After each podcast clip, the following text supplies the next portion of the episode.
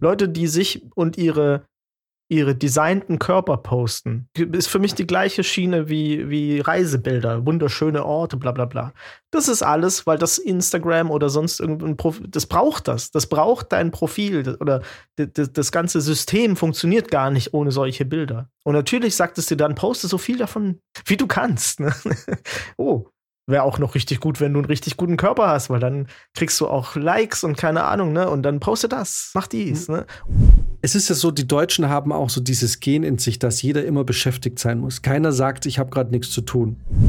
Ist Komfortzone, es wird immer so erwähnt, als wäre das was, was man entkommen muss. Aber ist ja. Komfort dann vielleicht nicht einfach okay? Meine Rede. Also warum muss man denn da immer ausbrechen? Warum fühlt man sich immer so getrieben?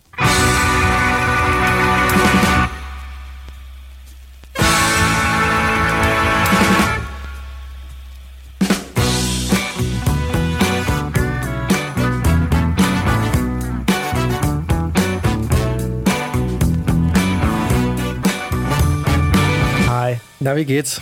Ja, Verkartet? Scheißtag. Nee, eigentlich nicht. Ich habe mich heute zufällig nochmal umgedreht um 8 Uhr morgens und habe bis 1 geschlafen. Also 13 Uhr. Und es geht mir besser denn je. Und wer hätte gedacht, dass viel Schlaf und Erholung das Leben ungemein verbessern könnte? die allgemeine Lebensqualität. Dinge, die man so langsam vergisst, ne? Auch wenn man, da kann man noch so viele acht Lebensweisheiten lesen die dir das vielleicht sogar sagen. Aber irgendwann musst du dich einfach einmal umdrehen und dann doch noch mal ein paar Stunden schlafen. Ja, und heute ist zum Beispiel, also heute ist Sonntag. Wie, wie geht's dir denn mit Sonntags? Oder mit Sonntage generell? Weil kannst du dich an einem Sonntag entspannen? Nee. Bei mir geht's immer so, dass mir sonntags immer schon der Montag im Nacken sitzt. Ja, mir auch. Und ich mir irgendwie den ganzen Sonntag denke, ah, okay, fuck, heute muss auf jeden Fall früher ins Bett gehen. Und ja. morgen die ganze Scheiße wieder von vorne.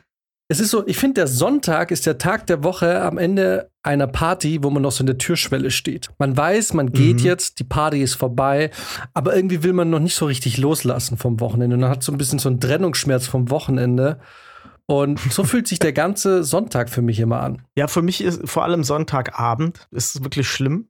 Aber ehrlich gesagt, es ist nicht nur der Montag, der mir da so im Nacken sitzt, sondern ich denke auch, ich habe am Freitag nicht genug geschafft. Und es ist immer die, es ist immer die gleiche Verkettung von Gedanken. Am Freitagabend denke ich mir, geil, Wochenende, Samstag nix machen, scheiß drauf. Und dann am Sonntag denke ich mir, oh scheiße, jetzt eigentlich am Samstag noch ein bisschen was nacharbeiten müssen, weil ja, Sonntag ist ja auch irgendwie ein Sonntag, da darfst du ja eigentlich nicht arbeiten. Und dann guckst du ein bisschen was an und denkst du, ah, nee, ach, weißt du was? Nachher so um, um 17 Uhr oder so oder um 18 Uhr, da mache ich noch mal kurz was. Einfach so, damit ich am Montag ein gutes Gefühl habe.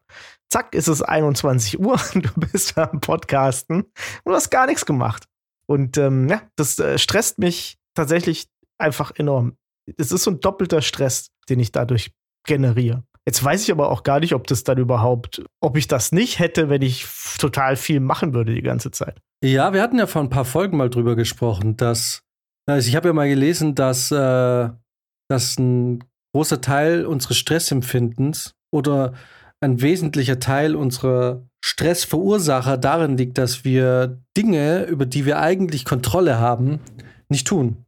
Wie zum Beispiel, also es kann ja total abstrakt auch sein. Also man kann sich ja da wirklich so in so eine Situation reinsteigern, in der einem eine Sache, die man nicht tut, obwohl man es gerne tun würde, Stress bereitet, obwohl diese Sache gar keinen wirklichen Einfluss auf dein Leben hat. Zum Beispiel, ich schreibe jetzt einen Roman. Keine Ahnung. Typ, wahrscheinlich ein typisches Lockdown-Phänomen, was viele hatten oder manche. Ich schreibe einen Roman. Jetzt merkst du aber, dass du diesen Roman nicht schreibst. Das hat per se eigentlich auch keinen Einfluss jetzt auf dein Leben, aber trotzdem stresst es dich irgendwie. So, ah, fuck, ich muss ja noch an meinem Roman schreiben. So als würden die Leute auf deinen Roman warten. und wir alle wissen, wie kacke der Roman ist, weil du hast davor noch mal die letzten zwei Seiten gelesen und denkst dir so, wow, wow. Aber nicht im guten Sinne, wow. Du denkst dir, ja, offensichtlich ist Literatur etwas, was Können und Talent bedarf. Und Übung. Und Übung. Und Wissen. Extrem viel Wissen. Ja, ja. Und, und aber das bereitet dir dann auf einmal Stress. Und dann bist du gestresst. ja. So, also das heißt, ich kann eigentlich total mit meiner Arbeit komplett durch sein und alles gemacht haben und trotzdem sitze ich das halbe Wochenende dann vielleicht da und denke mir so, ah, fuck, diese eine private Sache, die ich gern für mich machen würde, habe ich jetzt aber nicht gemacht. Ja. Also man geht so eine Verpflichtung mit sich selber ein und weiß aber gleichzeitig in dem Moment, wo man diese Verpflichtung eingeht, dass man es niemals zu Ende bringen wird. Aber irgendwie hat man trotzdem noch dieses Bewusstsein, ich will das aber machen. Ja, es ist so, als würde das, das Über-Ich so das dir sagen, so, ne? Als wäre das so, dein Gewissen sagt, wenn du das jetzt machst, das wäre richtig gut. das, das wird dich richtig weiterbringen ja. und so. Du kannst dich als Mensch entwickeln. Du kannst wachsen. Du, wenn du das, wenn du das jetzt einfach immer machst, dann bist du in einem Jahr, bist du richtig krass. Ja, ja, genau. Und dann, und dann die nächsten Gedanken so, ja, da bist du irgendwie auch schon zu alt, um jetzt sowas zu machen. Und dann denke ich mir aber, ich habe vor zehn Jahren schon gesagt, jetzt bist du aber langsam zu alt dafür. Hätte ich vor zehn Jahren es einfach konsequenterweise ja. weitergeführt, dann wäre ich heute wahrscheinlich, also Weltspitze bist du nicht mehr, aber immer noch gut genug, um, keine Ahnung, auf einer Party die Leute mit deinen Klavierskills zu überzeugen. ich dachte schon, du weißt jonglieren. aber dafür bist du noch zu jung. das dauert noch. Wir könnten auf jeden Fall aber noch eine Karriere im Dart starten. Äh, geht immer, ja, aber da musst du auch viel üben. Ja, du musst saumäßig viel üben, ja. Und du kannst es dann aber auch nicht üben, wenn in, während du in der Kneipe bist und dich voll laufen lässt. Du musst es dann schon aber auch richtig versuchen. Was es schon wieder unmöglich macht, allein die Bedingungen herzustellen. Es sind schon wieder solche Gewohnheiten entstanden. Man ist ja so konditioniert auf Fall. ja, wenn ich in eine Kneipe gehe, kannst, kann ich nicht Wobei habe ich schon gemacht, muss man auch sagen. Aber das Natürlich. ist ein komisches Gefühl, weil es muss ja nicht sein. Ja. Und witzigerweise habe ich es auch nur gemacht, weil ich mir selber aufgetragen habe, dass ich das jetzt mache für ein Jahr. Kein Alkohol zu trinken. Ja. Stimmt, ich erinnere mich an die Zeit. Bisschen nervös bin ich da geworden. es ist ja eigentlich okay, völlig in Ordnung, aber ich kenne halt den Bierbrizi und der Bierbrizi macht schon, macht schon Spaß. Also auch hier fühlt man sich mit der Entscheidung von anderen, obwohl die eigentlich auf mein Leben keinen Einfluss haben, sich sehr benachteiligt. Wie soll denn dann der Abend werden, wenn ich mit Brizi abhänge? Wo ist denn der Bierbrizi? Ey, da muss ich aber auch, da muss ich mal kurz eine kleine Story erzählen, weil ich war der Bierbrizi am Wochenende. und es war mir ein bisschen unangenehm, weil ich war in der, in der Karaoke-Bar und montags ist richtig viel los in der Karaoke und es gibt auch einen Freitag. Da ist meistens nicht so viel los, weil Wochenende in Gießen passiert da eigentlich nichts. Da sind alle in die Heimat gefahren. Ist ja auch wurscht. Auf jeden Fall saß ich da und nach meinem dritten Pitcher war ich extrem selbstbewusst und ich habe gesehen, dass äh, neben uns saßen ein paar, paar Leute. Also es saßen vier Leute und nur drei sind auf die Bühne gegangen. Und dann habe ich mich da so hingedreht zu dem einen Verbleibenden, der da saß und habe und wollte einfach nur sagen, ähm, wenn du mit hochgehen willst, ich kann auch filmen, weil ich habe gesehen, die, die wollte mhm. das filmen, ne? Mhm. und es hat sich angehört wie, warum gehst du ja hoch? und ich habe aber in dem Moment gemerkt, wie besoffen ich klinge.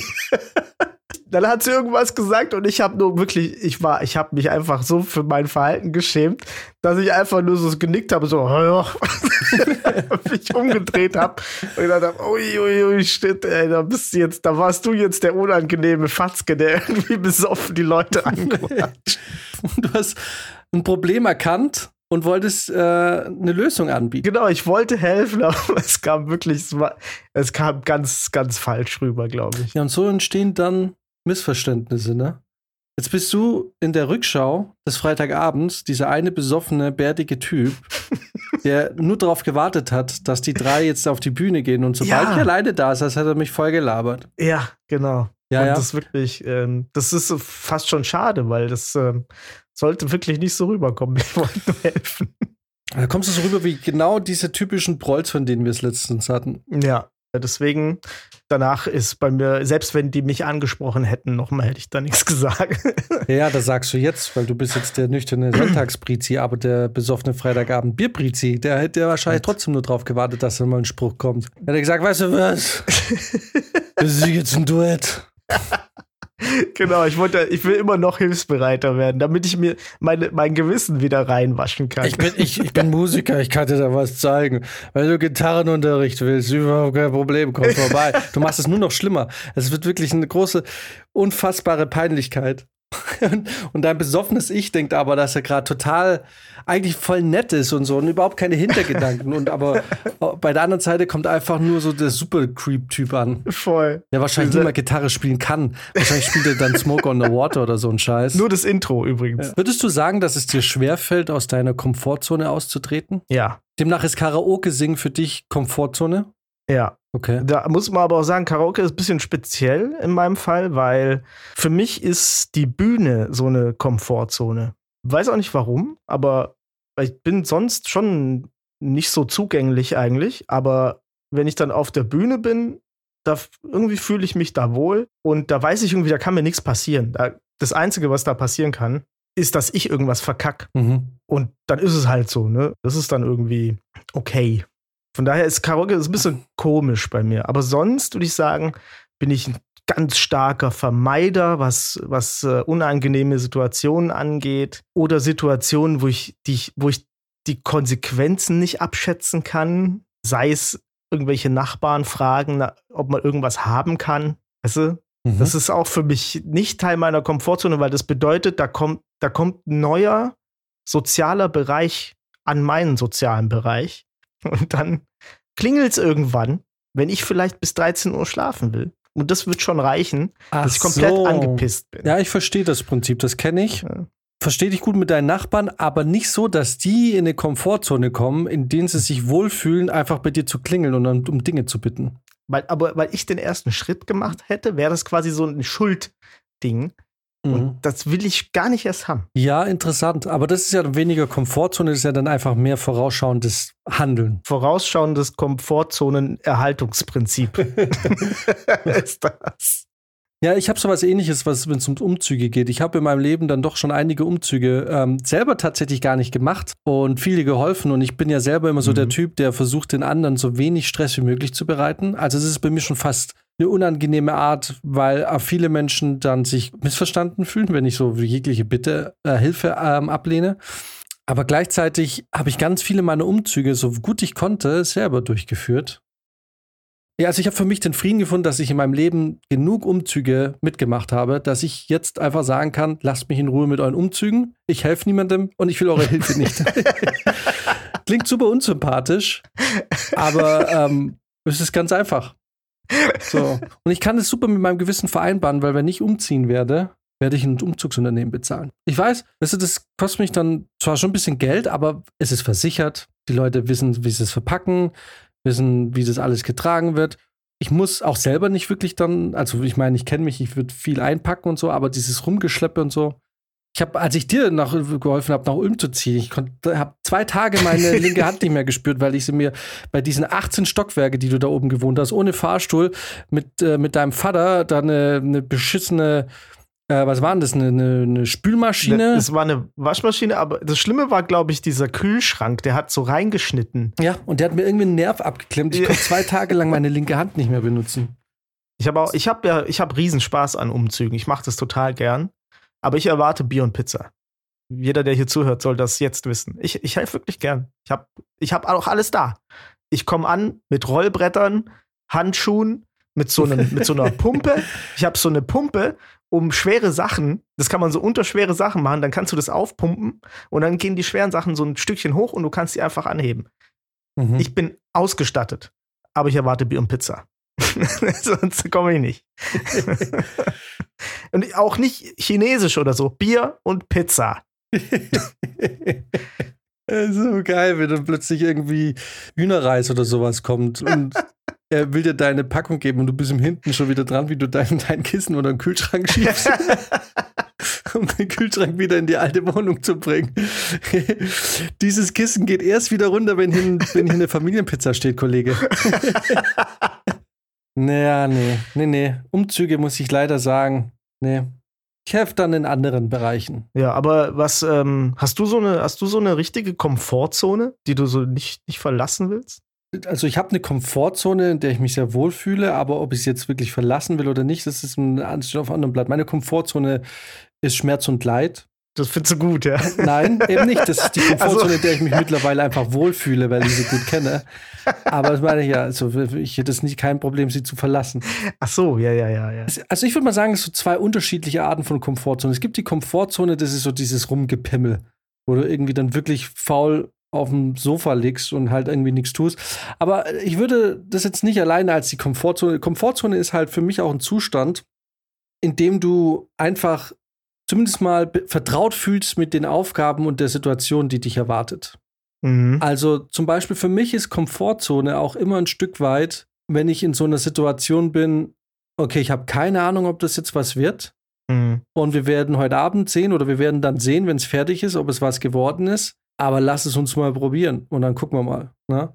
Auch beruflich immer und so bin ich halt irgendwie in meinem Leben schon so oft in der Situation gewesen, wo ich dann, also eigentlich genau anders wie du vorhin beschrieben hast, eine Situation, bei der ich den genauen Ausgang noch nicht kenne und noch nicht absehen kann, ist für mich so oft auch beruflich. Ne? Ich weiß ja nie, wie das Jahr wird oder ich weiß nie, wie das Projekt wird. Ich weiß nie, wie sind die Leute und so. Also, und ich habe mich inzwischen durch, dadurch, dass das schon so lange und eigentlich schon immer in meinem Leben so war und ich von, eben vom Typ her so bin, fühle ich mich, glaube ich, relativ wohl in der Situation, in der ich so ein bisschen, weißt du, diese Hab-Acht-Stellung, gucken, was passiert, abwägen, abschätzen. So, und, aber ich würde jetzt nicht sagen, dass es eine Komfortzone ist, die, die man es vergleichen kann mit, ja, meine Komfortzone ist, ich äh, snuggle mich jetzt in einem regnerischen Tag in mein Sofa und lese ein Buch und habe meine Kuscheldecke Komfort, sondern einfach eine Situation, in der die mir vertraut ist. Ne? Ja. Mhm. Zum Beispiel auch äh, als nächstes Beispiel ist Fliegen. Meine Komfortzone war schon immer, oder was heißt schon immer, seit dem ersten Flug, vielleicht weil ich meinen ersten Flug so kennengelernt habe, immer mit leichten Turbulenzen. Ich empfinde wahnsinnig viel Stress, wenn die Maschine ganz ruhig in der Luft liegt und ich höre nur dieses Summen. Aha. Dann kommt bei mir so ein, bei mir steigt dann so ein ungutes Gefühl auf. Weil, und es ist so komisch, weil ich irgendwie denke, das kann ja nicht sein. Also, ich bin technisch gesehen weiß natürlich das und wie es sein kann, aber wenn die Maschine ein bisschen wackelt und ein bisschen arbeitet, und da geht's mal, ich rede jetzt nicht von, von irgendwie Luftlöchern oder so, ne? Aber wenn das da ein bisschen ruckelig ist und ab und zu mal irgendwie so, so vom, vom, kommt vorher, wie wenn du auf einer Straße fährst, ne? Äh. Erstmal ein bisschen ruckelig und dann geht's mal links und dann, oh, dann fühle ich mich am wohlsten beim Flieger, weil mir dann die Maschine sagt, ich arbeite und ich funktioniere. Mhm. Und alles klappt. Und das Ding aber nur so, denke ich so, Alter, das ist doch nicht normal. Kann mir doch keiner erzählen. Also, wir, wir gehören hier einfach nicht hin. Ich will landen. Was machen wir hier um? Das ist so natürlich. Ich will runter. Dir nichts gelernt aus Icarus. Das ist die Strafe unserer Eitelkeit und Überheblichkeit. Wir werden alle sterben. Hybris. Dann schaust du so einer eh schon panischen Frau die Augen, zeigst auf sie und sagst so, du was mit mir runter. Und dann kommen Turbulenzen und dann beruhigst du dich so langsam. ja, und alle anderen sind voll am Arsch. und du pennst voll ein und bist der entspannteste Mensch und wachst dann erst wieder mit Landeanflug auf. Ja. Aber genau, aber es ist so ein bisschen so mein Modus. Ähm, es muss ein bisschen turbulent sein, weil ich, weil, guck mal, ich will jetzt nicht sagen, dass, aber unsere Leben sind teilweise ja doch sehr ähnlich und unser Lebensstil und unsere Erfahrungen überschneiden sich erschreckend oft. Und bei dir ist es doch ähnlich. In einem Moment, in dem es zu still wird und einfach nichts passiert, da, da bist du doch, also da, da, da ziehst du doch den, den Kopf halt und, und wartest drauf, dass jetzt irgendwie eine Bombe auf dich drauf fällt, oder? Nee. Du wartest doch, dass der Flügel, der von oben runterkracht. Wenn in deinem Leben alles wie geschmiert läuft, bist du ja. nicht misstrauisch geworden. Also, du musst ruckeln im Leben bei mir, sonst, sonst traue ich der Sache nicht. Ja, vielleicht ist das, das dein Ruckeln, vielleicht ist für mich die Bühne oder so, ne? Wo, wo, wo, diese, wo dieser Zustand ist, wo ich funktionieren kann, wo man sich da, darin wohlfühlt, dass Dinge funktionieren. Aber sonst im, im, ich muss sagen, dass es so, dass ich das so gesucht habe, dass es irgendwie ah, krass, ne? Haben wir, ich glaube, wir haben da ein bisschen eine andere Komfortzone. Gibt es eine Definition? In der Psychologie wird die Komfortzone als ein Bereich des Verhaltens und Erlebens definiert, in dem eine Person sich sicher und geborgen fühlt, weil sie mit den Erfahrungen, Verhaltensweisen und Umgebung vertraut ist. Oh, ja, Freunde, hat er einfach Komfortzone einfach äh, psychologisch äh, korrekt äh, definiert. Ja. ja. Ja, voll gut. Bekommen Beressfett. Ja. Infos einfach on point sind. Ab jetzt. Äh, ja, sehr gut. Hier, hier steht noch, wo unsere Unsicherheit, Knappheit und Verletzlichkeit minimiert werden, wo wir glauben, dass wir Zugang zu genug Liebe, Essen, Talent, Zeit und Bewunderung haben werden. Ja, ja, ich meine, im Endeffekt ist es ja irgendwie. Irgendwie ja, klar. Das, ne, naja, aber man muss ja eigentlich ja nur definieren bei einer Komfortzone, was einen dann, äh, ja, ich meine, weil, weil mir halt genau schon klar, weil das Ding ist bei mir, ich war immer jemand, der sich immer Projekte gesucht hat Mhm. und immer an irgendwas getüftelt hat. Ne? Viel ist auch jetzt, ich meine, dieser, dieser Podcast ist ja auch so entstanden als reine Zeit totschlagen, weil wir im Lockdown festsaßen und uns die Decke über dem Kopf zusammengefallen ist und wir einfach einen Lagerkoller bekommen haben und aus reiner Verzweiflung haben wir nach zwei Monaten irgendwann angefangen, wir müssen uns jetzt, deswegen waren ja auch die ersten Folgen so voller Ideen mit Werbung Mhm. und äh, Nachrichten und was weiß ich, weil wir einfach irgendwie uns irgendwie auskotzen mussten kreativ, weil Ja. man das einfach in dieser Wohnung nicht ausgehalten hat über so einen langen Zeitraum. Und ich weiß, im Februar, also ein Dreivierteljahr später, sind ein, zwei Projekte zu Ende gegangen oder man hat dann gesagt, okay, wir hören jetzt auf. Und ich weiß noch, ich war, ich habe mich so erleichtert gefühlt. Ich bin dann auch so ein Typ, wenn ich mich dann für was entscheide, was zu tun, außer es macht halt wirklich keinen Spaß, dann, dann gehe ich es dann halt auch richtig an. Ne? Mhm. Also ich versuche dann das Bestmögliche da rauszuholen. Und das Bestmögliche ist jetzt nicht unbedingt, wir müssen jetzt die Besten sein und so, aber ich halt mit unseren Mitteln irgendwie einfach immer ein bisschen weiterkommen, ne? Also nie Stillstand haben. Ja. Und das ist natürlich ein bisschen zum Leidtrag jetzt mit diesem Podcast auch ein bisschen von dir und so, weil man dann eben manchmal auch ein bisschen mehr Arbeit kriegt oder so, weil man einfach dann auf jeden Fall bin ich dann so ein Mensch, der ständig Projekte hat. Und wenn ich irgendwie, wenn jemand auf mich zukommt und sagt, hey, wäre da voll eine coole Idee und, ne, und man gerät dann so ins Denken und sagt so, die Idee ist eigentlich wirklich nicht schlecht. Und dann hat man auf einmal wieder ein Projekt und wieder ein Projekt. Und so hat man auf einmal fünf Projekte und eigentlich viel zu wenig Zeit für irgendwas und dann auch wieder so Mhm. Stress, ne? Und mein Problem ist, jetzt könnte man ja eigentlich sagen, ja, das klingt jetzt nicht nach Komfortzone. Weil die Komfortzone wäre ja, hör auf damit und du hast keinen Stress. Aber weißt du, was mir noch mehr Stress bereitet? Gar nichts zu haben. Kein Projekt zu haben, ja. Kein Projekt, siehe Lockdown. Ne? Da zu sitzen Ja. und nichts zu haben, womit ich meine Zeit verschwenden kann, gedanklich, Ja. macht mich wahnsinnig. Und, und dann hatte ich im Februar für ungefähr einen oder zwei Monaten, äh, einen oder zwei Monate diese Zeit, in der ich einfach viel weniger zu tun hatte, nur um dann im Sommer darauf, also im folgenden Sommer, einfach wieder alles voll zu haben. Mit, ja. mit Ideen und wollen wir das machen und jetzt machen wir sowas und hier und da und dann und dann kommen so Schnapsideen wie ich richte mir jetzt mein Triops-Aquarium ein. Warum, warum mache ich ein Triops-Aquarium? Wo kommt das denn her? ja, aber das, So. das kann ich nachvollziehen. Ich brauche auch äh, was zu tun. Zumindest, das, dass ich mich kreativ ausscheißen kann irgendwie. Da sind schon ganze Alben entstanden. Ja, und äh, im Endeffekt ein Podcast, der jetzt irgendwie in der 110. Folge ist oder so. Ich habe da auch so manchmal dann das Talent. Ich habe fünf Projekte und ich entscheide mich, meine meiste Zeit und Energie genau in das Projekt zu stecken, was eigentlich am wenigsten Sinn macht zurzeit. Podcast. Zum, ja, zum Beispiel oder ähm, ja, ich sollte eigentlich meine Steuer machen. Mhm. Aber- oh ja. Aber ich muss ja eigentlich auch die Instagram-Posts vorbereiten. ja. Und zack, ist ein Tag vorbei. Und, ähm, und ich muss ehrlich sagen, mich juckt's auch schon wieder in den Fingern. Mir, ich musste ja, ich habe vor ein paar Jahren habe ich mir ein E-Piano gekauft und habe es dann aber wieder verkauft irgendwann. Und ich, ich, ich bin schon wieder am überlegen, ob ich mir ein E-Piano wieder kaufe. Ey, mach das. Ja, ich habe keinen Platz. Aber das wäre ein cooles Projekt. Und, aber weißt du, und dann stelle ich natürlich frustriert fest, dass ich jetzt dann halt einfach, dass es einfach nicht so geil wird, wie ich es mir vorstelle. Und dass ich mich viel verspiele und dass es aber auch nie richtig geil wird. Und dann wird man wieder frustriert und aber wieder Stress. Ja, we- wenn du auf einmal aufgehört hast, so für einen Monat und dann stresst es einen, ne? Also so, so geht es mir immer. Wenn ich dann an irgendwas dran war, dann war ich frustriert und dann habe ich es einfach in die Ecke geworfen.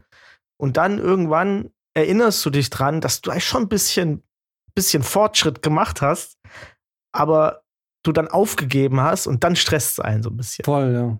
Ja, klar, weil die Zeit dann im Nachhinein halt wirklich verschwendet war, ne? Ich habe jetzt auch, ich habe so ein paar, ähm, also ich bin ja jetzt schon echt lang Gitarrist, ne? Aber ich war noch nie so ein Lead-Gitarrist, so Solo spielen und so. Das war für mich immer, es ist für mich immer Mathematik. Ich muss dann, muss mich da richtig ransetzen und ich muss das komplett auskomponieren. Und wenn ich es auskomponiert habe, dann lerne ich das erst zu spielen. weil mhm. ich das, und das ist ja, also so niemand, kein Leadgitarrist funktioniert so. Die, die sind alle so, oh, ich spiele hier so meine Licks und die haben so ein Repertoire, was die so abfeuern können und die wissen dann ungefähr, ach, guck mal, hier ist ein wichtiger Ton, den muss ich da spielen. Das habe ich irgendwie nicht. Das passiert dann bei mir so über, über die Ästhetik. Jetzt habe ich mir vor, keine Ahnung, ein paar Monaten angefangen, so YouTube-Videos anzugucken von so einem Super-Gitarrist. Bernd heißt der. Der ist richtig krass, ne? Und der erklärt einem so ein bisschen Techniksachen und gibt Übungen immer. Und du kannst dir mit diesen Free YouTube-Videos, kannst du dir wirklich ganz gut Skills drauf arbeiten. Und ich habe das gemacht. Und immer so in der Bandprobe habe ich dann so ein bisschen rausgelassen, was ich so Neues gelernt habe. Ne? Und der Martin, unser Leadgitarrist, guckt mich so an und meint so, oh, holy shit, okay, alles klar. Äh, und dann hat er sich dann später auch ein bisschen hingesetzt und wieder ein bisschen mehr geübt und so. Aber an irgendeinem Punkt bin ich nicht weitergekommen und dann habe ich es einfach nicht mehr gemacht. Mhm. Und dieses, ich nenne es jetzt mal in Ermangelung eines besseren Begriffs, diese Bewunderung, die ich dafür quasi vorher bekommen habe, da ich hatte so Angst, dass ich die jetzt nicht mehr bekomme, weil ich nicht mehr weiterkomme, dass ich es direkt abgestoßen habe. Mhm. Das ist eine ganz komische Psychologie, finde ich, dahinter. Das muss ich dann immer erst reflektieren und dann muss ich mich richtig blöd aufraffen und mich doch wieder hinsetzen. Und dieser Weg von, ich muss mich dann aufraffen und mich hinsetzen, der fühlt sich so fucking anstrengend an. ich weiß gar nicht warum. Ja, aber mir geht's ganz genauso. Man hat irgendwie auch wieder Bock, das zu machen. Ja. Und man ärgert sich, wenn man es dann nicht geschafft hat, aber man muss sich dann auch fairerweise die Frage stellen, habe ich es nicht geschafft, weil ich es irgendwie hinbekommen habe, mich dahin zu manipulieren, dass ich es einfach nicht schaffen konnte, weil plötzlich Badezimmerputzen wichtiger war oder weil auf einmal hast du ja typisches Prokrastinieren-Verhalten. Ja, voll. Äh, oder Prokrastinationsverhalten. Oh, ähm, da steht eine wichtige Arbeit an. Diese Wohnung müsste aber auch mal wieder geputzt werden. und äh, vielleicht mache ich heute auch mal wieder was Besonderes zum Kochen, wo ich dann irgendwie eineinhalb Stunden in der Küche stehe und so. Äh, also man äh, sabotiert sich ja da erfolgreich selbst. Absolut, ja. Ähm, und mir geht es nämlich ganz genauso in einem anderen Bereich. Und man merkt auch selber dann plötzlich die Fortschritte. Also so auch gar nicht mehr in, in der Rückschau, sondern in dem Moment merkt man, okay, ich verstehe es jetzt langsam. Aber was mir dann manchmal so schwer fällt, ist, man, und das, das ist eigentlich genau das, was du gerade äh, beschrieben hast. Du bist jetzt an dem Punkt, das nächste Level zu besteigen aber du hast eigentlich noch gar nicht so sehr, du fühlst dich noch nicht ausreichend mit Endorphin und Dopamin und so versorgt von dem Erfolg, den du bereits hast, dass du bereit bist, ja quasi jetzt wieder bei Null anzufangen. Einfach eine Stufe höher, aber der, der Struggle ist ja der gleiche. Erstmal verknotetes Gehirn. Ja, stimmt. Erstmal versuchen, Entwirrung zu schaffen. Es ist so, und jetzt beginnt die ganze Scheiße wieder von vorne, weil genau wie du, wie du, wie du sagst, das, was du ja schon kannst, ist für dich jetzt ja Larifari, ne? Und ich denke mir immer so, wenn ich so bei der Arbeit irgendwas mache und so und ich gucke mir das an und denke mir, das ist ja richtig dumm. Also, das ist ja voll Billo, Alter. Und dann kommen irgendwie andere Leute und sagen, ist ja voll cool. Und ja, das sieht man nicht. Und ich so, ja, aber das sieht doch scheiße aus und so. Weil das in dem Moment, wo man was kann, ist es halt dann plötzlich so ordinär, kann ja jeder. Mhm. Und aber vom Gehirn oder von der Leistung her denkt man sich so, wenn man eben die nächste Stufe erreichen will, es beginnt genau wieder von vorne. Es ist als würde man bei Null anfangen. Weil das, was man bereits gelernt hat, hat man schon über, was so quasi eingefleischt in sein übliches Repertoire. Man empfindet es gar nicht mehr als, ich habe das ja neu gelernt, sondern ich kann das halt. So, so, also so geht's mir immer. Total, ja. Und das ist so voll dumm. Und vielleicht sollte man da irgendwie, hey, vielleicht ist gerade für so Leute wie du und ich, ist es vielleicht gar nicht so dumm, so eine Art Fortschrittstagebuch oder so zu schreiben. Einfach irgendwas, das klingt jetzt ein bisschen dumm, aber sich wenigstens mal zu notieren, wo man war, dass man, wenn man so mal so in der Rückschau oder halt so, wenn man mal, mal sich so kurz durchlesen kann, was man eigentlich, also dass man sich nur mal, so mal bewusst wird, was man dann doch eigentlich so geleistet hat, ne? Oder was, ja. wo man besser geworden ist. Also ich schreibe jetzt nicht liebes Tagebuch, aber zum Beispiel ähm, bei der Musik, du könntest dir ganz klar einfach so ein, zwei Aufnahmen von dir machen, wie du es übst bei Musik geht es ja ganz gut. So, wenn ich meine ersten Produktionen anhöre, da schlage ich natürlich so die Hände über den Kopf zusammen. Ich habe jetzt letztens erst Re-Recordings gemacht von, von, einem, von einer EP, die ich auch aufgenommen habe. Und da habe ich auch, ist auch schon wieder was passiert und das ist, war mir wirklich gar nicht bewusst, dass ich mit meinem Empfinden und mit meinen Skills, die ich jetzt habe, in der Zeit, in der ich das ganze Zeug für die Leute aufgenommen habe, habe ich quasi so viel gelernt, dass das schon wieder alt ist, was ich da produziert habe. Ja, genau. Nur dann ist mir ein bisschen peinlich, dass ich das jemals rausgebracht habe.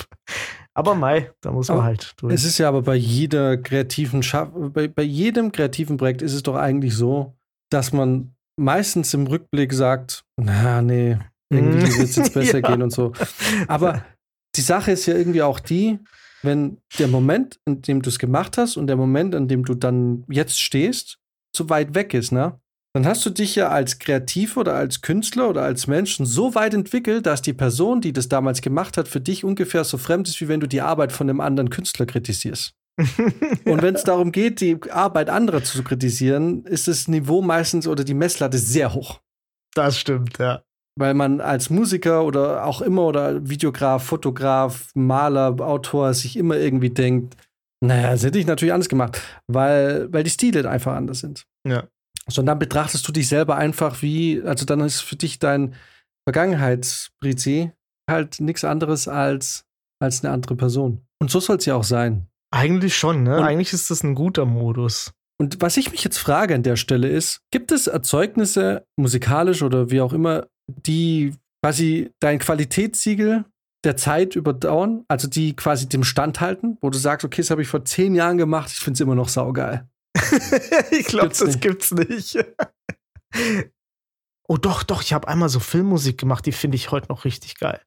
Da war ich auch richtig, da habe ich meine gesamte Gitarre umgestimmt, einfach weil ich so ein, so ein, da hatte ich so eine ästhetische Vision, weißt du? Mhm. Und ich habe gemerkt, die funktioniert nicht mit dem Werkzeug, das ich habe. Ich musste mir alles einfach selber bauen dann. Und ähm, das wurde auch genauso, wie ich es wollte, und das war voll geil.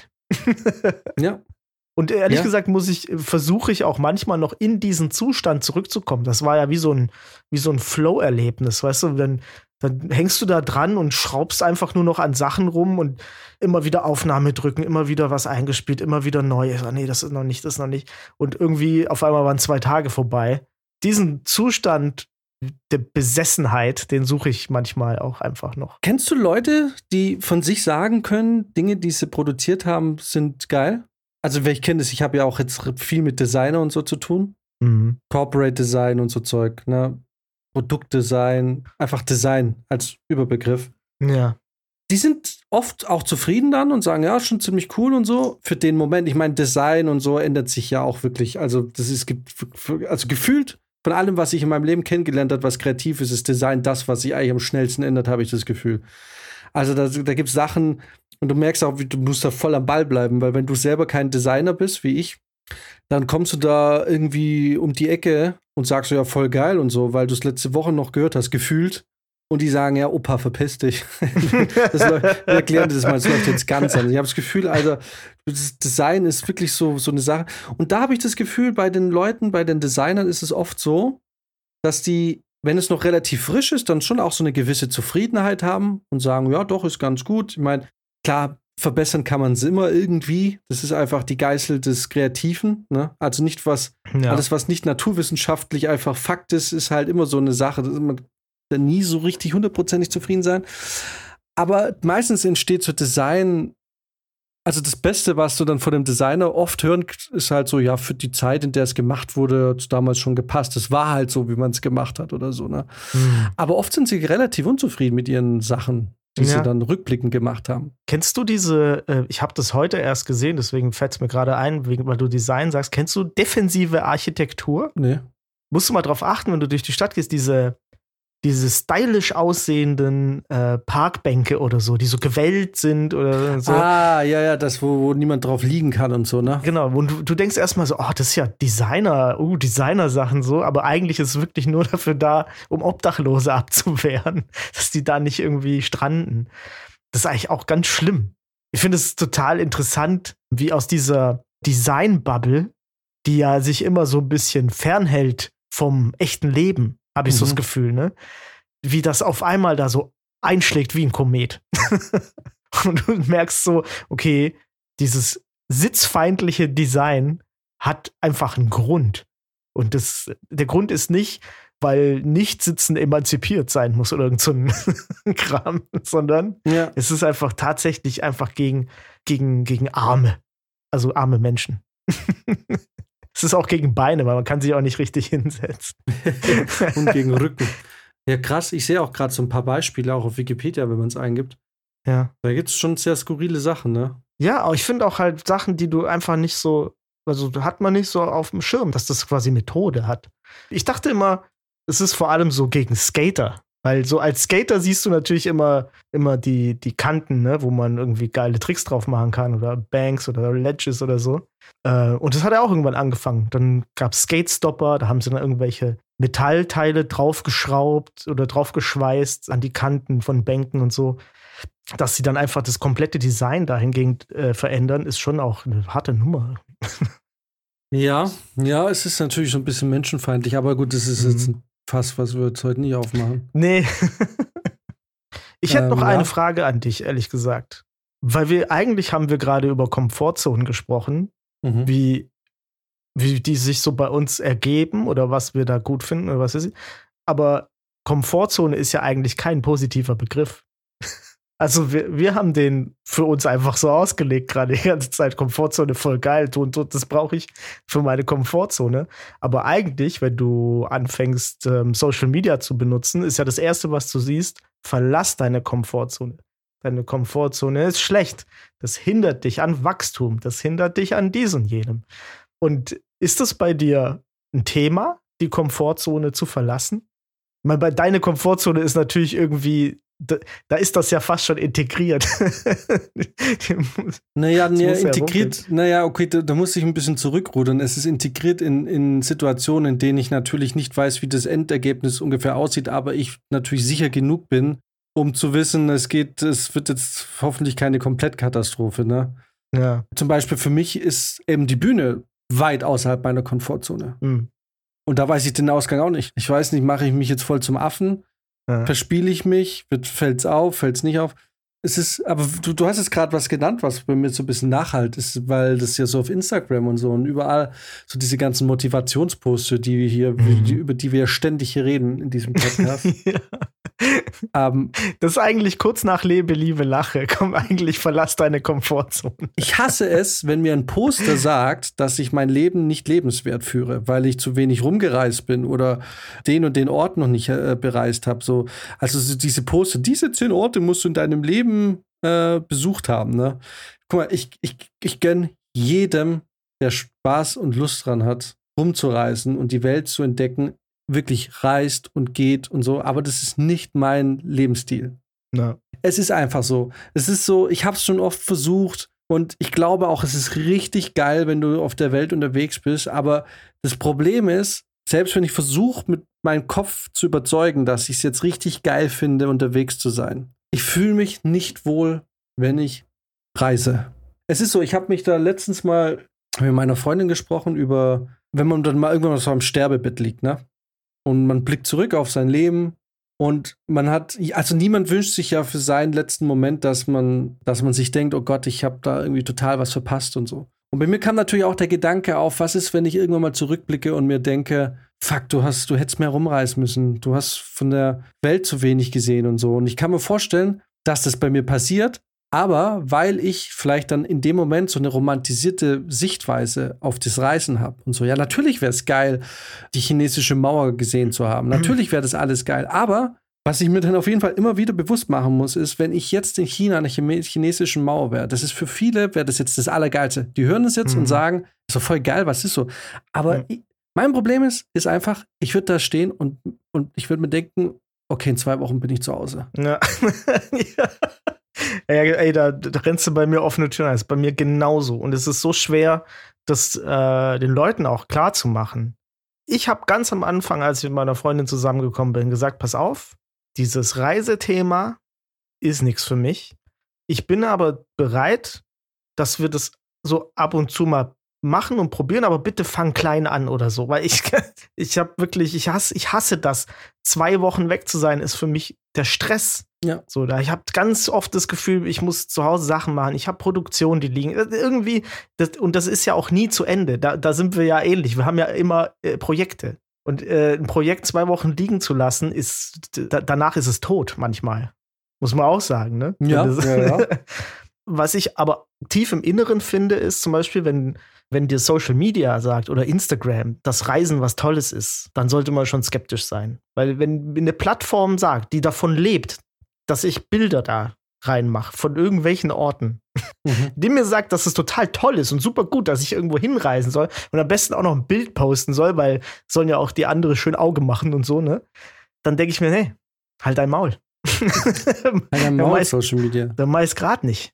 Ja. Ähm, und deswegen, von mir gibt es auch ganz ähm, wenig Bilder oder, oder völlig äh, random Bilder äh, auf Instagram, weil ich das, ich versuche mich da einfach so ein bisschen, ich versuche da subversiv zu sein. mhm. So ein bisschen dagegen zu arbeiten. Ah, ja, absolut, weil es ist so eine, es ist so eine Trotzeinstellung, ne? Ja. So dieses, man wird zuge, also voll gepflastert mit Nachrichten und so. Und es ist ja eigentlich genau das, also darauf wollte ich vorhin auch hinaus, weil jetzt schließen wir den Kreis mit irgendwelchen Influencern und irgendwelchen Leuten auf Social Media, die uns sagen, geh raus aus deiner Komfortzone. Hm. Ja, es ist irgendwie so dieser Trend, Geh raus aus deiner Komfortzone, leb dein Leben, wie du es willst, sei auf gar keinen Fall gleichförmig mit irgendwas, du bist individuell, du bist eine eigenständige Person, bla bla bla bla bla bla. Ja. Und genau, und mein Problem ist, wenn du diese Poster, da musst du hingereist sein. Und wenn du dieses, ey, hier sind acht Tipps, wie du am besten dich optimierst oder so, ne? Optim Selbstoptimierung so. Ja, da könnten wir mal ein Thema machen über Das machen wir mal. Da, da, da, um, reden, da renten wir zwei Stunden hier. Ja, also jeder, der da irgendwie äh, Hetzis auf äh, Social Media hat, der, ist, der sollte die Folge dann überspringen. Dann wirst du da so, so vollgepumpt mit dem Scheiß.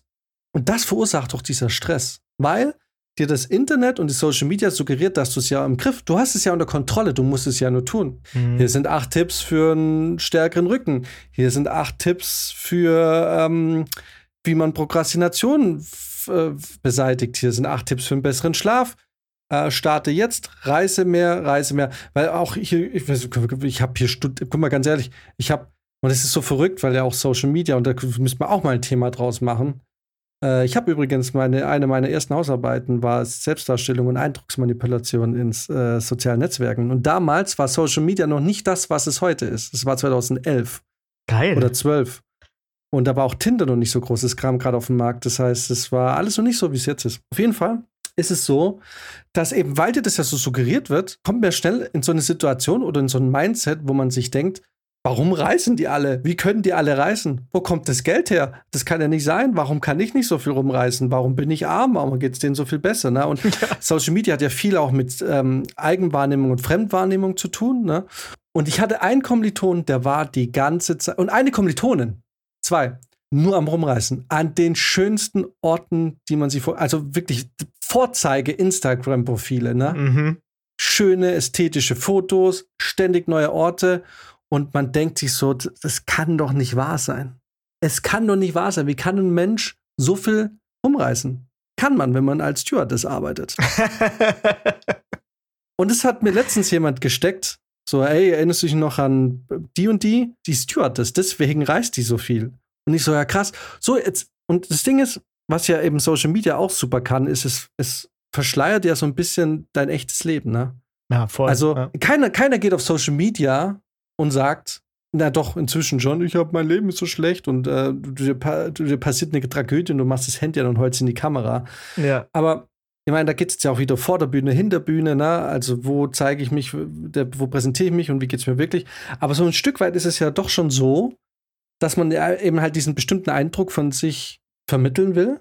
Und keiner ja irgendwie einen Eindruck von sich oder was von sich zeigt, was ihm Unbehagen bereitet. Ne? Jeder versucht ja, eben das ist, das ist, genau das, was Social Media ausmacht. Du hast absolute Kontrolle über deine Außenwahrnehmung. Ne? Ja. Und dein Kumpel, der dir vor einer Stunde noch vorgeheult hat, wie schlecht alles läuft, postet dann von sich irgendwie feiern, Bild, öh, beste Leben und so. Ne? ja. Der weiß ganz genau, es ist stunk und erlungen. Und jetzt haben die Leute halt so eine, so eine Optimierung von sich in, im, im Internet und du, und du glaubst ja irgendwie.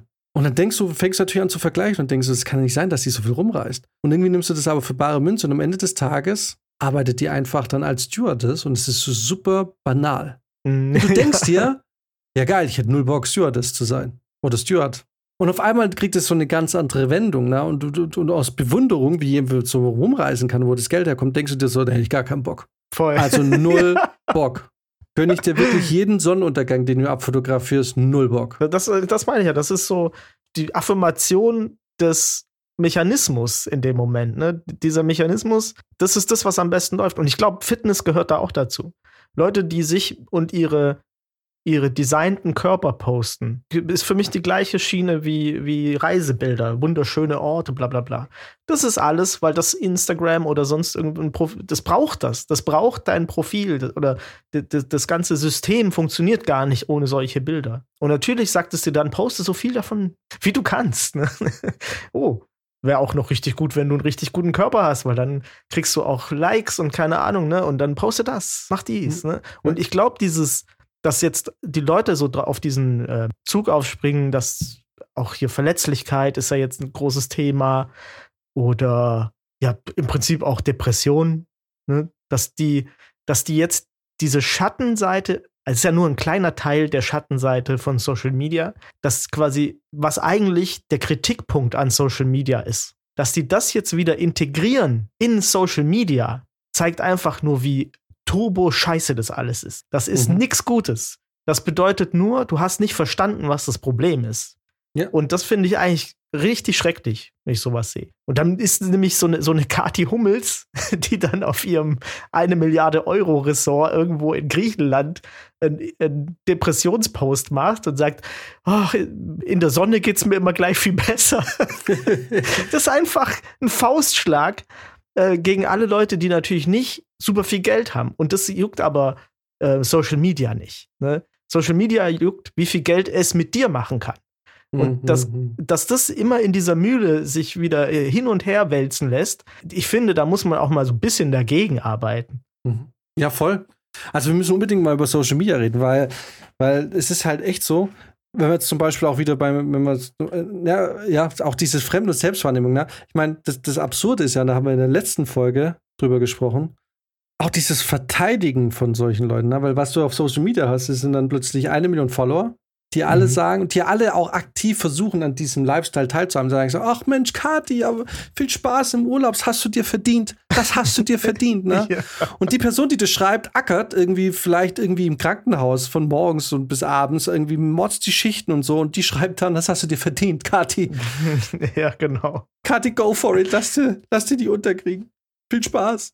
Und wenn du dann sagst, ja, Kati, äh, dann kriegst du von denen Dresche, ne? Also das ist genau das, was ich ja nicht verstehe seit mehreren Folgen jetzt, äh, warum man sich da so, so, so reinsteigern kann. Ne? Also man, ich, es ist so irgendwie so, weil ich unvermögens bin, mir diesen Lebensstil anzueignen und aufzubauen, projiziere ich so viel von mir.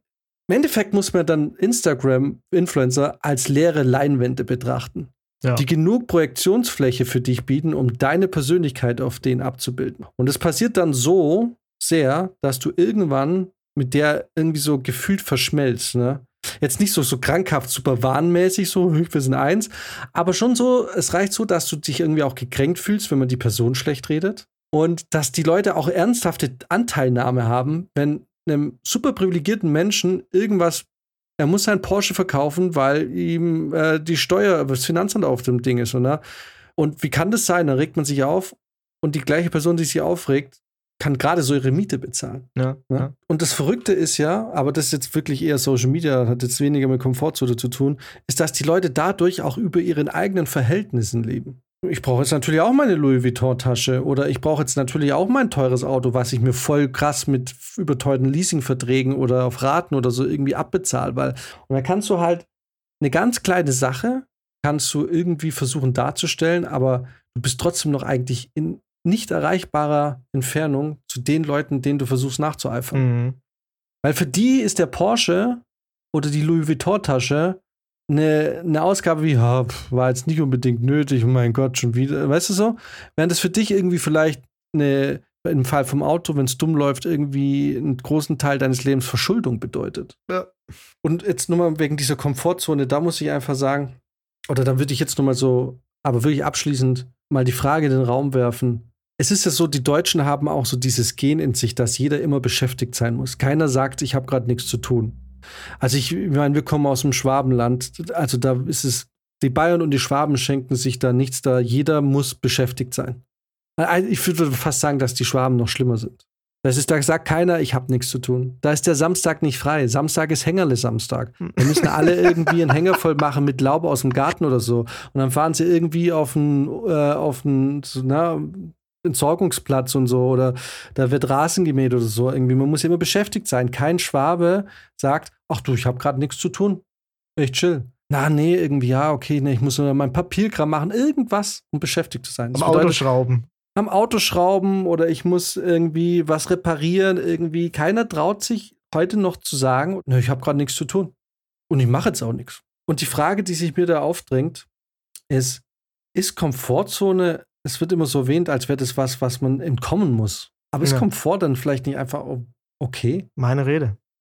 Also warum muss man denn da immer ausbrechen? Warum fühlt man sich immer so getrieben? Es ist wahrscheinlich wie so häufig, dass es wenige Fälle gibt, wo Leute ähm, sich derart einmauern, keine Ahnung, so Messis oder sowas, weißt du, dass ihre Komfortzone was Krankhaftes bekommt. Und ich denke mal, es wird wieder irgendwie jemand aus der Psychologie aus dem Zusammenhang gerissen haben, wo jemand gesagt hat, ähm, hier, es ist bei dir, es ist krankhaft, du musst deine Komfortzone ab und zu verlassen, sonst fängst du an zu schimmeln zwischen den Arschbacken oder so, keine Ahnung, ne? Mhm.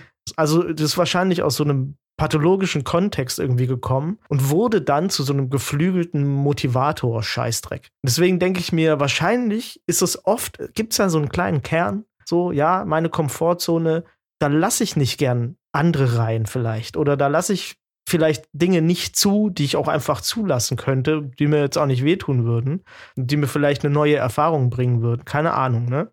ich denke mal, das, das ist so, was das Negative an einer Komfortzone sein könnte. Aber wie ich mein Leben lebe, kriegt dich ein Scheißdreck an. ich tue damit keinem weh und ich tue auch mir selber damit nicht weh. Fertig. Kümmere dich ja, um deinen eigenen Scheiß. Voll, voll, voll. Ja, und man muss nicht immer andere Leute Lebensstil am eigenen Lebensstil bemessen man muss nicht immer sagen, ist ja ganz klar, Reisen. Und ich habe auch so, mich nervt es auch dieses, dass das Reisen das oberste Ziel im Leben ist, ne? Kann es nicht auch, hast du nicht mal das Gefühl, dass das die Leute irgendwie auch sagen, weil sie eben genau in die Falle getappt sind? Ja, das meine ich. Und irgendwie ja. denken, ich muss das ja tun, weil mein Leben sich plötzlich so leer anfühlt, wenn ich es nicht tue. Also, dass da, eine, dass da ein Bedürfnis erschaffen wurde, was da eigentlich nie, also nie entstanden wäre, hätte man sich da nicht volllaufen lassen mit äh, diesem Social Media Dünnsches? Ich glaube, das ist wirklich das, also ich, also ich möchte da niemandem seine Reiselust zu kleinreden. Es macht ja auch manchmal Spaß, irgendwo hinzureisen. Aber ähm, ich glaube wirklich, das, es ist die völlige Affirmation von so einem, von so einer ökonomischen Logik. Und das ist ein blinder Fleck. Vielleicht ist es auch so eine Art Gruppenzugehörigkeit. So eine Art Gruppenzwang. Vielleicht ist es auch so ein bisschen dieses, ich will nicht abgehängt werden. Weil wenn alle anderen von ihren Reisen erzählen und ich kann nichts erzählen, oder ich sag denen, ich habe keinen Bock auf Reisen. Reisen ist scheiße, dass man dann irgendwie so. Ja, weil man stößt ja sehr, also man muss schon sagen, man stößt auf unglaublich viel Unverständnis mit Leuten, die gerne reisen und viel reisen. Wenn du denen sagst, ich habe keinen Bock auf Reisen, mich kotzt das total an. ja. Und wenn ich auf Reisen bin, äh, spätestens ab Tag vier träume ich wieder von meinem Rückflug. Dann, dann wirst du da recht schnell so ein bisschen angeprangert. Bist du nicht ganz dicht und das ist doch das Allergeilste, weil dir eben natürlich wieder deren Standard zu meinem Standard gemacht wird ist es dann vielleicht, ja, vielleicht ist es einfach nur dann dieser Wunsch, nicht so geschämt zu werden. Ja, und vielleicht ist es auch so, dass man dann, dass man unbewusst bemerkt, dass diese Reiselust zu einem nicht unwesentlichen Teil aus dem Gruppenzwang irgendwie entstanden ist, dass man diesen Gruppenzwang natürlich auch wieder zurückgibt in die Gruppe, in die neue Gruppe, die da entsteht. Aber sagt auch nie jemand, ich habe keinen Bock auf Reise, ich finde es zum Kotzen. So, die Leute sagen so, ja, nee, ist nicht so mein Ding, irgendwie, ja, vielleicht, weißt du, ist so entschuldigend. So, als müsste man sich dafür entschuldigen. So, ich meine, beim Massenmord würde ich es noch verstehen, so, weißt du? Wenn du jetzt irgendwie, wenn du jetzt bei, wenn du jetzt, du bist jetzt irgendwie in Afghanistan oder so, in Syrien und da bist du bei ISIS und so und die sagen so, schneid dem Mensch jetzt bitte den Kopf ab, dass du dann sagst, na, ich weiß nicht, ist vielleicht nicht so mein Ding, ich hab heute schon vielleicht morgen wieder und mein Messer habe ich jetzt leider auch nicht dabei. Da verstehe ich's. Da verstehe ich's voll. Aber also, mitten in Deutschland, wenn da einer zu mir sagte, reist so viel, dann kann ich sagen, nee, habe ich keinen Bock, geht mir voll auf den Piss. Ich meine, guck mal, in der letzten Folge haben wir über Frane gesprochen. Frane, wie hieß er nochmal? Salik? Selig? Sa Sel Selak. Selak. Frane Selak. Und ich konnte dir sofort den Namen einordnen, wo der hingehört. Ne? Du sagst, das ist ein Kroate. Oder Mhm. ich habe dich gefragt, ist das ein Kroate? Ich kenne es aus diesem Zusammenhang. Aber es, es liegt nicht dran, dass ich in Kroatien war, sondern es lag dran, dass ich Jedi Knights 2 in einem Clan gespielt habe, bei dem ein Kroate dabei war, der Frane hieß. Siehst du? Ich war schon dreimal in meinem Leben in Kroatien im Urlaub und hatte keine Ahnung, dass das ein typisch kroatischer Name ist. Das ist, was ich meine. Es ist irgendwie so. Und, und ehrlich gesagt, ich, irgendjemand hat Travel Brizi gesagt, ich, du oder, oder Max. Und ich dachte so, ja, das klingt jetzt so, ne? Aber ist es nicht. Man kann sich die Welt auch anders erschließen. Voll. Absolut. Und es ist völlig in Ordnung, manchmal in seiner Komfortzone zu bleiben. Man muss nicht ständig aus seiner Komfortzone ausbrechen. Weil, Ja. und guck mal, auch das hier, ganz kurz noch. Diese Welt steht auf Menschen, die nicht aus ihrer Komfortzone wollen. Wenn jeder Mensch aus seiner Komfortzone raus will, dann, ich mein, jetzt mal ganz ehrlich, wer hätte denn Bock zum Beispiel bei der Stadt zu arbeiten? Hat irgendjemand Bock im, äh, irgendwie in der Stadtverwaltung zu arbeiten? Da arbeiten Menschen, die gerne in der Komfortzone sind. freue mich über jeden Mensch, der gerne in seiner Komfortzone ist, weil, und, und das klingt jetzt so abschätzig. Jetzt kommt es wieder so rüber, als würde ich mich abschätzig über die Stadt irgendwie so unterhalten oder über Leute, die ihn irgendwie äh, als Beamten irgendwo arbeiten. Überhaupt gar nicht. Ich meine das völlig unironisch. Ich finde das voll geil, weil es total nervig ist, wenn man sich seine Komfortzone Zone auch mal nicht eingesteht und so getrieben ist permanent. Weil ich glaube, dass die Person, die in ihrer Komfortzone dann wirklich auch zufrieden ist und die da so einen Job hat, dass die am Ende des Tages wahrscheinlich ein zufriedeneres Leben geführt hat, als der, der um die Welt reist wie ein Irrer, von einem Ort zum anderen, weil er irgendwie glaubt, er muss das und das und das und das noch gesehen haben oder jedes Land dieser Erde mal bereist haben. Oder jemand wie wir, die Projekte haben und Projekte und vielleicht irgendwann mal mit 70 feststellen müssen, dass nichts davon geklappt hat und man zerbricht an, den Scherben seiner, seines Lebens und irgendwie, weißt du, was ich meine? Ja, Und dann ja. hast du irgendwie diese Person, die hat ihr Leben lang irgendwie als Beamter irgendwo gearbeitet und die ist im Ruhestand und führt das niceste Leben. Ja gut, aber die sind wahrscheinlich auch die, die so viel rumreisen. Die haben ja auch Urlaub und so. Also es ist auf jeden Fall keine Vorurteile gegenüber und auch gar nicht als Seitenhieb gemeint. Nee, aber das ist schon richtig. Sind vielleicht gerade, guck mal, vielleicht ist das ja auch das Problem. Vielleicht sind ja gerade die, die ständig vom Ausbrechen aus der Komfortzone sprechen oder die immer in Anführungsstrichen ausbrechen aus ihrer Komfortzone, sind ja gerade die, die eine ganz klar abgesteckte Komfortzone haben. Sonst Mhm. kannst du ja gar nicht so, so ausbrechen. Weil ich weiß manchmal gar nicht, wo die anfängt und wo die aufhört. So. Vielleicht sind das dann gerade diese Menschen, die dann auch ständig davon sprechen, auszu, auszubrechen und durch so Sachen, wie wir schon gesagt haben, durch Social Media und so weiter, sehen wir halt nur das Ausbrechen, aber nie die Komfortzone. Und das ist vielleicht das Problem. Ja, cool. Ja, Ja. nice. Ja, so viel zur Komfortzone. Gut. Wir reden, auf jeden Fall müssen wir mal über Social Media reden. Auf jeden Fall, lass mal Ja. richtig drüber reden. Alles klar. Da, hey. Dann äh, in diesem Sinne, Aufgabe, Hausaufgabe an alle, die hören, bleibt mal eine Woche so richtig fett in eurer Komfortzone.